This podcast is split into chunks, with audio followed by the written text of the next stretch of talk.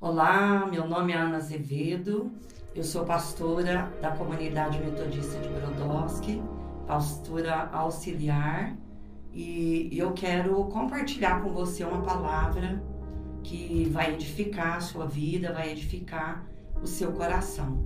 Essa palavra está aqui no Salmo 73, ela foi escrita pelo salmista Asaf, um homem de Deus que conhecia o Senhor, conhecia a presença do Senhor, e ele faz essas declarações. Então, aqui no, no, no 73, 3, desculpa, no 2 ele diz: Quanto a mim, os meus pés quase se desviaram, pouco faltou para que escorregassem os meus passos, pois eu tinha inveja dos soberbos ao ver a prosperidade dos ímpios, porque não há aperto na sua morte mais firme está a sua força.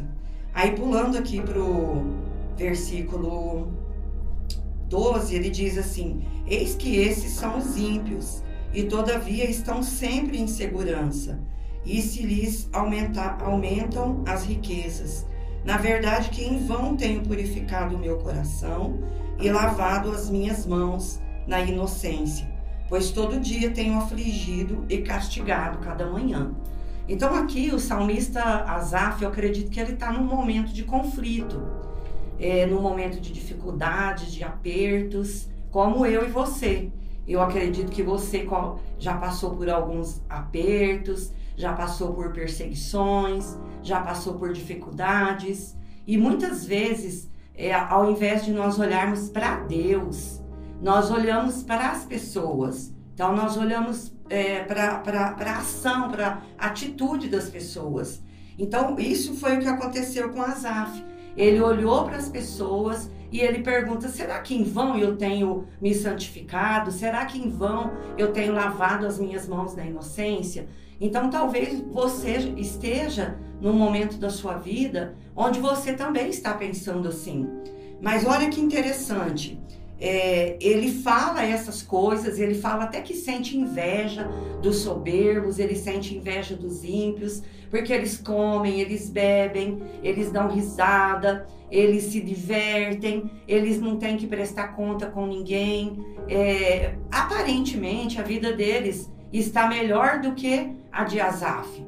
Então, eles não têm preocupação com nada. Azaf fala: seus olhos estão inchados Quer dizer, eles estão dormindo bem, eles estão vivendo uma vida em regalia, uma vida em festa. Parece que eles não têm problema, não têm conflitos. Mas aí o que, que acontece? Azaf, ele entra na presença do Senhor.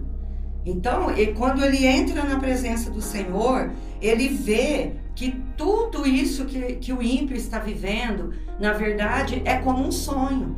Então, eu sempre penso assim: é, quando nós temos um sonho, por mais fantástico que ele seja, por mais maravilhoso que ele seja, ele não passa de um sonho. Quando você acorda, o que, que você faz com o sonho? Você só pode contar, compartilhar, mas passou, não é verdade? Então, talvez você esteja passando por algum conflito, por alguma dificuldade, é, por alguma dúvida na sua mente é, com um desejo de, ah, não vale a pena servir a Deus, não vale a pena renunciar minhas vontades, não vale a pena deixar o mundo, mas eu, eu quero te dizer que vale a pena. Eu faz quase 30 anos que eu sirvo ao Senhor, eu sei que é uma vida de renúncia, é uma vida de morte, mas eu posso dizer com todas as palavras que vale a pena você renunciar, que vale a pena você escolher servir a Deus. Aqui, continuando no Salmo 73, ele, ele fala assim: Todavia eu estou de contínuo, tu me seguraste pela mão direita, guiar-me-ás o teu conselho, e, e depois me receberás na glória. A quem tenho eu no céu senão a ti? E na terra não a quem eu desejo além de ti. Então, tudo isso ele descobre quando ele entra na presença do Senhor. Então, quando ele entra no santuário, ele olha para ele e ele olha para o Senhor. E certamente ele se lembra do, da, do, da, das práticas, das ações, das diversões, dos ímpios, daqueles que não temem ao Senhor. Então ele olha e aí ele percebe, puxa vida, como vale a pena servir a Deus.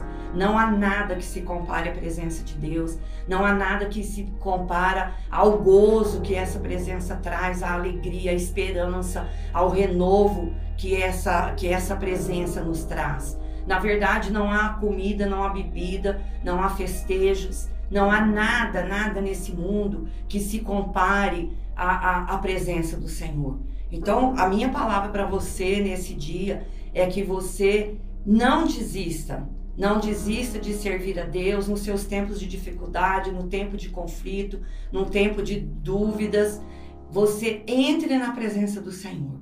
Vá para o lugar secreto, entra no teu quarto, fecha a porta, ora ao Senhor, busque essa presença, porque é daqui que vai vir a revelação, é daqui que vai vir a visão, é daqui que vai vir a direção, o renovo, tudo aquilo que você precisa. Eu desejo que o Senhor te abençoe, que o Senhor te prospere, que a graça de Deus te sustente em toda a sua caminhada. Em nome de Jesus, fique com Deus.